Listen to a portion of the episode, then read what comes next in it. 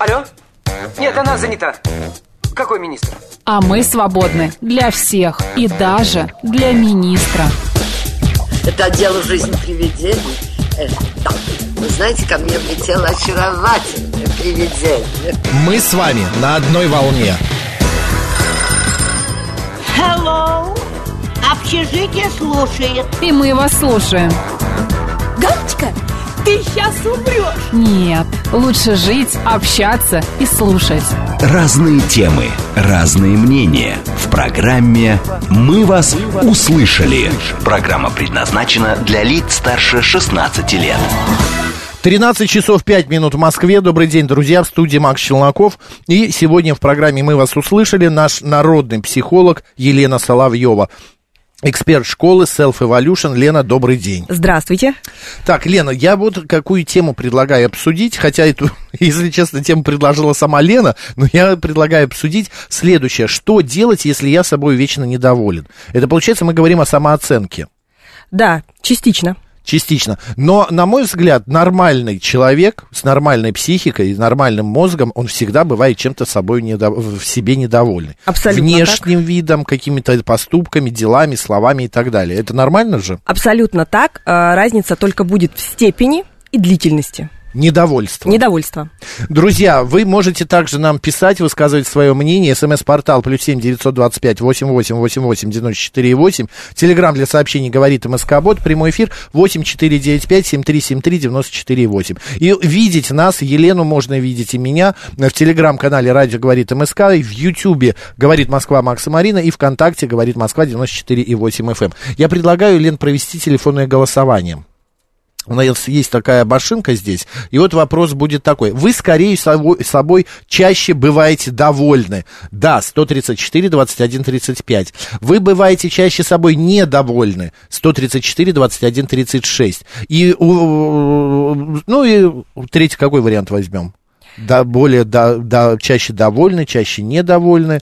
А, Чаще довольны или чаще недовольны? Но здесь еще может быть третий вариант «мне все равно». А, Ну, да, это, мне знаете, все равно. такой- Да, ну, и, да, почему нет? Мне все равно. 134, 21, 37, код города 495. Все, голосование пошло.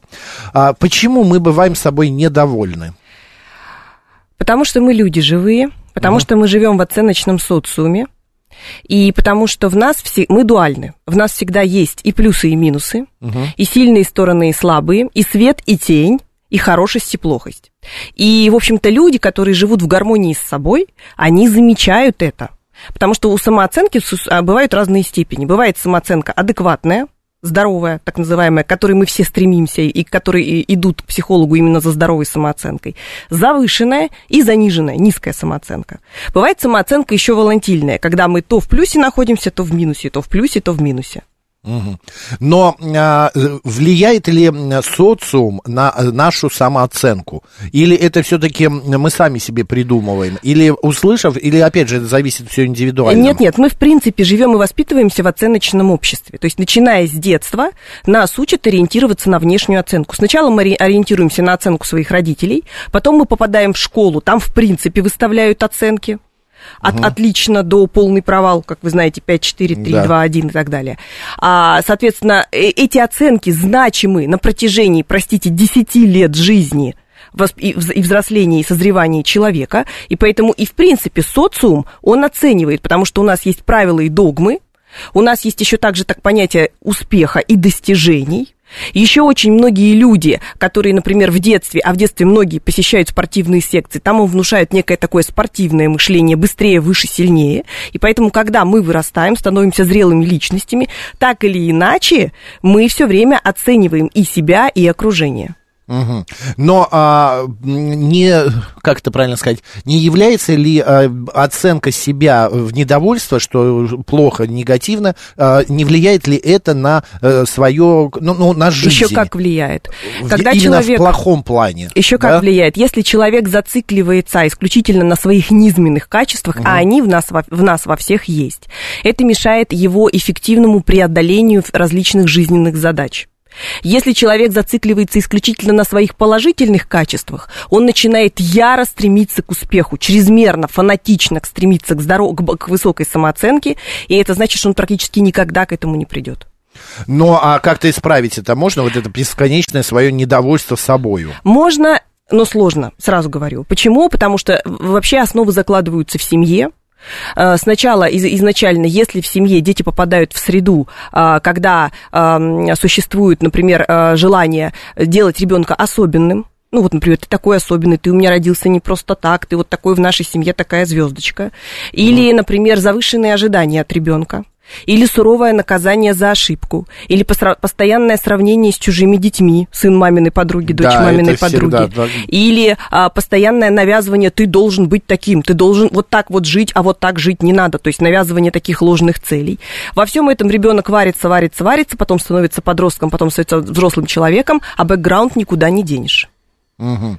А, есть такое понятие, а, мне мама всегда говорила о том, что а, если ты а, будешь так учиться, будешь работать дворником. Вот, я не знаю, почему дворником, на мой взгляд, это благороднейшая профессия, делать зе- планету, э, землю чище, вот, я не согласен, я, своей, я своей дочери так не говорил. Но то, что вот именно влияние социума на тебя, на, на твой мир, на твое поведение, оно, а, мы несем это по жизни. Мы это, вот что в детстве говорилось, то до сих пор я помню. И до сих пор это меня как-то иногда триггерит. Это В действительно так. нехорошую, в нехорошую сторону. Здесь нужно учитывать, что э, в то время, когда вас воспитывала ваша мама, ценность высшего образования была высочайшей. Высочайшей, потому что далеко не все могли поступить в ВУЗ. Вузов было мало, никаких коммерческих вузов тогда еще не существовало практически. Если и, были, это было очень мало их. И ценность высшего образования, это сразу человек, э, человек отсекался по статусу. Есть высшее образование, нет высшего образования. Были развиты техникумы, были развиты училища, как вы помните в те времена. Но каждый родитель стремился к тому, чтобы его ребенок получил высшее образование. Поэтому, когда э, нас воспитывали, нам родители очень часто говорили, если ты будешь плохо учиться, у тебя будет не очень хорошая судьба. Потому что высшее образование действительно открывало двери в мир. Это да. В тот период так. Я что считаю, что и происходит? сейчас то же самое. А сейчас ценность высшего образования современные подростки, они уже не свергли с пьедестала. Сегодня откройте любые соцсети, там только ленивый не напишет, что, в общем-то, и все миллиардеры американские и западные, они вообще заработали свои миллиарды без высшего образования. Но все равно я считаю, что жизнь очень сильно завис, зав- зависит о- именно от э, твоего образования. Это Э, моя точка зрения, ваша может быть другая. Каждая, в каждой семье свои установки и убеждения. И на то, довольны мы собой или недовольны собой, наши внутренние убеждения, которые мы, конечно, несем из семьи, очень сильно влияют. И, честно говоря, и мы сами, как родители, и наши родители нам серьезно так поднагадили иногда своими вот этими желаниями нас воспитать и подбирая не совсем правильные слова. Потому что, когда мы дети и подростки, мы ведь за деревьями леса не видим. Мы воспринимаем слова буквально. Буквально. И они фактически записываются нам в подсознание и потом работают. Мы даже иногда не можем понять, по какой причине мы так или иначе воспринимаем себя и становимся где-то странненькими. А, а на самом деле это вот когда-то нам мама или бабушка или папа сказали, показали, указали, и мы с этим всю жизнь живем. Я напомню, у нас идет голосование. Вы довольны, чаще вы довольны собой, 134, 21, 35. Вы чаще недовольны, 134, 21, 36. И вам все равно, 134, 21, 37. Код города 495. Лен, самооценка. Вот я оцениваю себя так, а другой человек оценивает меня по-другому. А, э, м, как бы получается, что я ошибаюсь или он ошибается? Где золотая середина? И вообще она есть, существует? Вот к самооценке немножко не так нужно подходить, как я себя оцениваю, как окружающие меня себя оценивают. Вот для нас, психологов, когда человек приходит, совершенно не важно, как кто кого оценивает. Суть в том, что в самой психологии вообще к понятию самооценки неоднозначные подходы. В годах в 70-х начали активно самооценку изучать не у нас, в России, в западной психологии, но мы это все перенимали.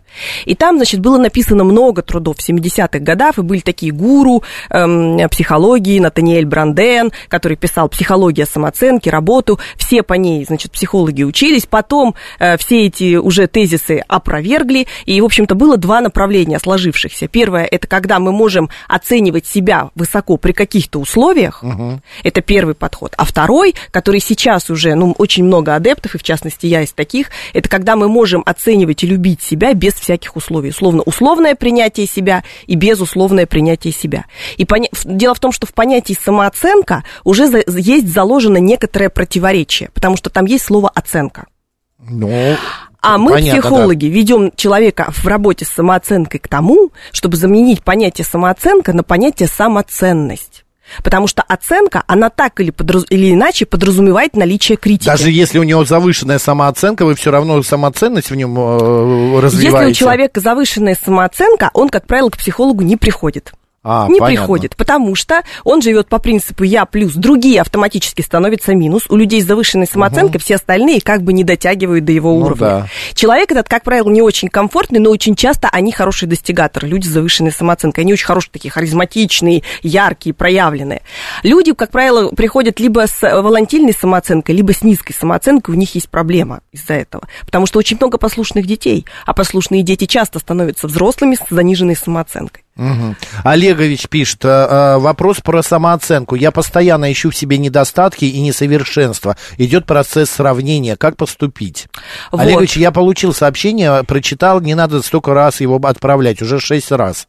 Вот, как поступить? Как- во- вообще, честно говоря, вопрос самооценки, все психологи его обсуждают и в социальных сетях, и в э, статьях, и в книгах. Бесчисленное количество информации. Она где-то похожа, где-то разнится. Оскомина такая, так же, как и предназначение, так же, как и какой-нибудь, э, как этот э, комплекс эм, э, самозванца и так далее. То есть очень много вопросов, которые являются актуальными. Почему эти темы я часто и предлагаю? Потому что их предлагает сама жизнь. Их предлагают те люди, а, которые приходят в терапию, или те люди, которые пишут комментарии. Я постоянно оцениваю себя негативно. Это, конечно же, человеку очень сильно мешает. Потому что, с одной стороны, у него есть много агрессии, направленной на себя. Что такое негативная самооценка? Это когда мы агрессию направляем внутрь себя. С другой стороны, эта агрессия копится, и она может выливаться и на окружающих. Есть две стороны медали. С одной стороны, человек начинает подстраиваться как бы под других и говорит, ну, я заслуживаю любви, посмотрите на меня, я все-таки хороший. С другой стороны, он может отвергать тех людей, которые видят в нем ценность, думая, что это они просто не рассмотрели в, нёх- в нем самых плохих качеств. То есть отвергать, когда очень часто человек с низкой самооценкой приходит к психологу, а психолог, психология, современная психология, она клиентоориентирована и личностно ориентирована. И психолог без всякой оценки очень дружелюбно э, общается с мыслями, поступками и действиями клиента. И вот такой клиент очень часто обвиняет психолога и говорит, вы ко мне хорошо относитесь, потому что я вам деньги плачу. То есть ему кажется, что он настолько плох, что даже психолог сидит и изображает из себя хорошие отношения. Хотя профессиональный психолог, он в принципе человеколюбив, и он не оценивает клиента, не оценивает его поступки в принципе. Так вот, что с этим делать, спрашивает Олегович. Тренировать принятие себя. Здоровая самооценка со стороны выглядит как безусловное примирение с собой. Примирение в смысле, что у меня есть и плюсы, и минусы, и свет, и тень, и хорошее, и плохое, и все это я.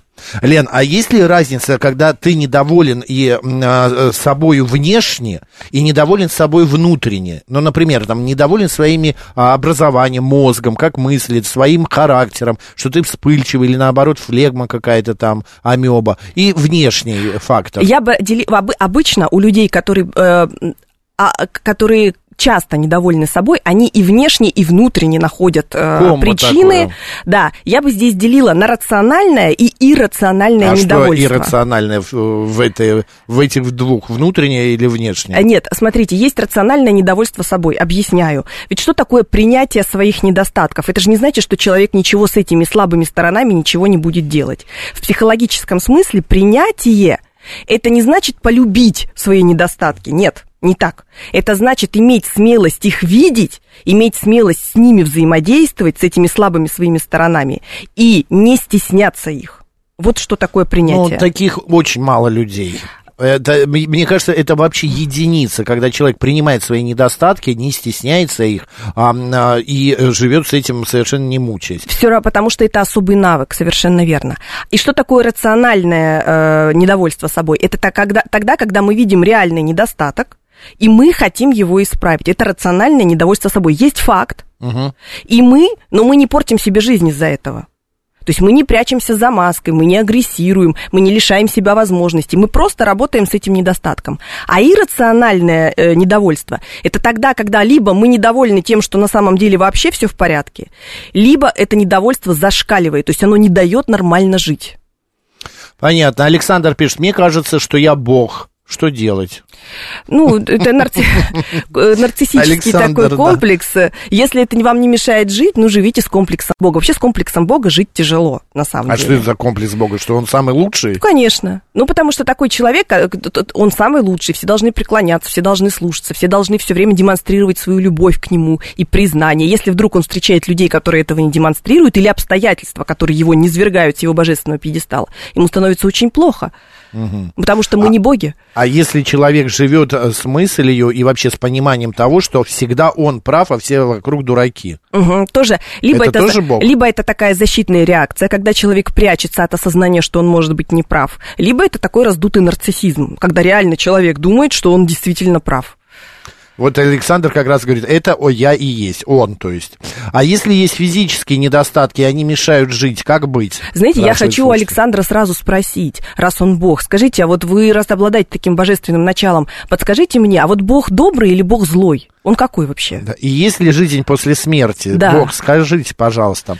А, так, не лучший, там вообще все сложно, пишет он. Сейчас э, он напишет. А если физические недостатки, они мешают жить, как быть? Ну, например, не нравится человеку его фигура. Вот работать с физическими недостатками. К фигуре больше всего обычно претензий. Здесь Да. люди делятся на две категории, которые видят эти недостатки и работают Я с вот ними. вижу в себе недостатки, я хочу это исправить, но у меня не получается. Тут или надо рот закрыть и не жрать, извините, не есть, а, а времени посвятить тому, чтобы сбросить, ну, не вес там, а вот э, одну деталь, живот поменьше, чтобы стал. У меня как-то и усидчивости и времени не хватает. Помните, мы про прокрастинацию говорили? Конечно, Да, это да. вот прямо оно, классическое. И вот есть люди, которые работают с этими недостатками, находят время, находят желание, пусть не идеально, но они с этим работают. И есть люди, которые все время смотрят на себя, потом они начинают скрывать в себе эти недостатки, потом они пытаются полюбить, уйти в такой боди-позитив эти недостатки, потом они начинают настолько себя ненавидеть, что они становятся еще все больше, больше, больше, больше, и просто уже э, забывают про себя, забивают на себя и просто ни, ничего с собой не делают. Ну, это, конечно, тяжелая такая уже форма. Ну да, но есть еще такой момент, вот я знаю, э, у меня это тоже иногда всплывает, но, например, э, моя знакомая э, там говорит, ну ничего страшного, а вот у некоторых еще хуже, посмотри, там вот у нее а, вообще нету груди, например, там или еще что-то, а, я-то, а у меня-то хоть что-то есть, и живу же. Вот как когда бы человек люди- начинает сравнивать и искать в других людях больше недостаток, чем есть в себе. Вот помните, я говорю про оценку. Когда Да. человек оценивает себя, все время оценивает себя. Он будет всегда оценивать и других. И вот эта вот практика безоценочности – это очень сложный навык отучиться. Представьте, нас много лет учили оценивать и ориентироваться на оценку. Но во взрослой жизни этот навык, он рудиментарный, устарел. Все, архаизм. И получается, нужно учить себя новому навыку – быть безоценочным. Повторюсь, любить грешника – это не любить его грехи. Можно любить себя, но можно видеть свои недостатки и работать с ними. Вот это вот принятие себя и здоровая самооценка, это не говорит о том, что я Бог, и во мне нет недостатков. Есть, но звучит это так. Очень жаль, что я не идеальна или я не идеален, но я с этим работаю в силу своих возможностей. А с а, синдромом Бога сложно жить? Конечно. А, ну, а изменить это можно как-то? Ну, Самому. смотря какая, смотря какая степень там а, божественного начала у человека. То есть, и, может быть, уже нужно обратиться к психиатру, Нет, это тяжело жить а, с э, точки зрения кого? Того человека, у кого есть этот синдром, или окружающих? И, Потому того- что он и там может... то, и, не- другое. он- Вот если он уже комфортно полностью, вот ему. если он уже полностью вышел из реальности, не взаимодействует с реальностью, и он реально считает, что он бог, то его лучший друг это будет психиатр и таблеточки, которые пропишет психиатр. Если этот человек еще находится в таком невротическом или пограничном состоянии, когда он с реальностью все-таки связан, он периодически бывает не бог, а полубог, как минимум, да, и он может допускать, что он может быть неправ. В этом случае, конечно, он очень сильно мучается. И он мучается, и окружение мучается, отношения страдают, взаимосвязи страдают, карьера страдает, все может страдать. Потому что самая а, эффективная самооценка – это адекватная, соответствующая реальности оценка себя. А Александр, себя. как Бог, отвечает, что а, Бог справедливый, Конечно же, он добрый, живите не думайте о кончине. Вот. э, МБ, вопрос. А если с детства родители говорят постоянно, что ты самое-самое, то э, э, раз- разовьется комплекс Богом? Может, э, вот смотря как они это говорят и смотря что они под этим подразумевают. Мы все своим детям иногда периодами говорим, что он самый-самый. И для родителя, в том-то и дело, что это правда, для родителя только его ребенок является самым-самым.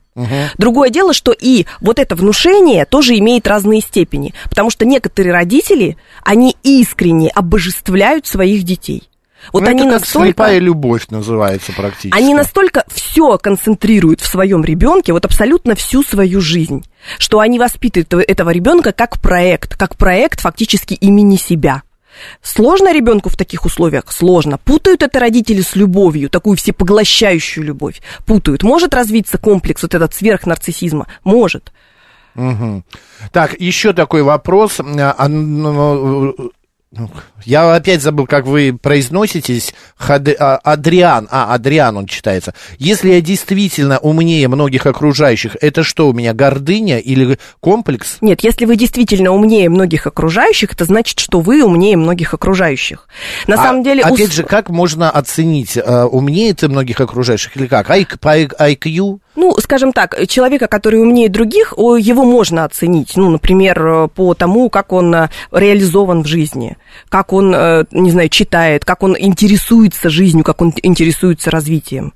А вот почему конфликтовали условное и безусловное принятие себя в свое время, вот там в 70-х, 80-х годах в психологии? Условное принятие себя означало, что высокая самооценка у человека формируется тогда, когда он ори- ориентирован на хорошие социальные связи, саморазвитие и достижения. То есть высо- высокая уверенность в себе и чувство собственной значимости это были столпы самооценки. Но Понятно. безусловное принятие себя говорит о том, что далеко не все люди могут жить чередой достижений. Далеко не все люди могут соответствовать постоянно высоким заданным внешним стандартам. И что им из-за этого? Постоянно жить с ощущением, что они ничтожество? Вовсе нет. И вот безусловное принятие себя, оно стоит на принципе, что части личности не равны личности в целом. Вот, например, у человека, у которого высоко развит интеллект, академический, может быть не очень развит ин- интеллект эмоциональный. Или человек, который прекрасно делает карьеру, может не очень хорошо выстраивать межличностные связи, Семейные, да, да. семейные связи. Ну, мы все знаем женщин или мужчин, у которых прекрасная карьера и нет личной жизни. Да, Нет. это есть. А Вы знаете историю про Чарли Чаплина, когда он приехал эм, э, на конкурс э, пародии самого себя инкогнито и занял э, последнее место. А, Никто его не узнал, э, он выступил и занял последнее место. Это недооцененность. И вот как раз, на мой взгляд, недооцененность, она а, плоха для человека. И вообще, вот э, нужно ли на это обращать внимание? Потому что некоторые именно живут и думают, меня недооценили. Жизнь какая-то никчемная проходит. Вообще недооценить могут. Честно говоря, и несправедливо поступить могут. Другое дело, что если это разовые акции в нашей жизни, ну, это называется, мы попали в такую ситуацию, нужно научиться из них выходить, нужно научиться доказывать, э, что ты, в общем-то, все равно заслуживаешь высокой оценки и так далее. Но если жизнь вдруг идет по принципу, что абсолютно все всегда меня недооценивают, вот везде, абсолютно везде меня недооценили, то это вопросы уже не к внешней среде, не к окружению, а к самому себе. Мгм. Александр продолжает свое божественное начало. Так я адекватный, я не говорю, что нет недостатков. Интересно, когда Иисус говорил, что он Сын Божий, ему тоже к психиатру надо было? Может, я лично решил вас посетить? Ну, э, смотрите, мы все время как-то в какую-то, э, как это сказать, э, провока- в какой-то. провокацию какую-то уходим Да. по, по поводу того, что Иисус, по поводу того, что Бог. На самом деле это ведь совершенно другая философская история. И если мы будем рассуждать сейчас о Библии, то тогда я бы задала вопрос вот на, нашему как, слушателю, Александру, да, да. на- нашему Александру. По какой причине вы сейчас вступаете в эту полемику? полемику? Если вы уверены, что вы Бог, там Иисус, Сын Божий, кто угодно, зачем вам это доказывать нам, вот в частности мне и э, Максу? Да, не знаю. И потом а, Иисус, а, к психиатру его не посылали, его распяли, если вы не помните.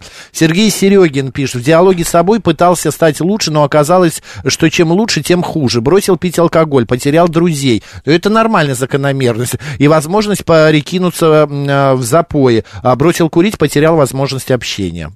Перестал ходить в, в курилку. Ну, потому что здесь человек, когда бросает определенные зависимости, помните, когда я про зависимости рассказывала, я говорила, что они никогда никуда не уходят, они просто переходят во что-то другое. И получается, что наш слушатель, он в себе одно прикрутил, Или, а да. другое, в общем-то, развилось. Ну, например, э, негативные качества характера. Друзья, на этом все. Мы до конца все равно бы эту тему не договорили, потому что она многогранна, очень интересна. Голосование. 40% с собой довольны, 50% с собой недовольны и 10% им, им все равно. Елена Соловьева, а, а, эксперт школы Self Evolution, была сегодня народным психологом. Лен, спасибо большое. Удачи и до встречи До на встречи. следующей неделе. Макс Челноков был с вами. Оставайтесь, говорит Москва.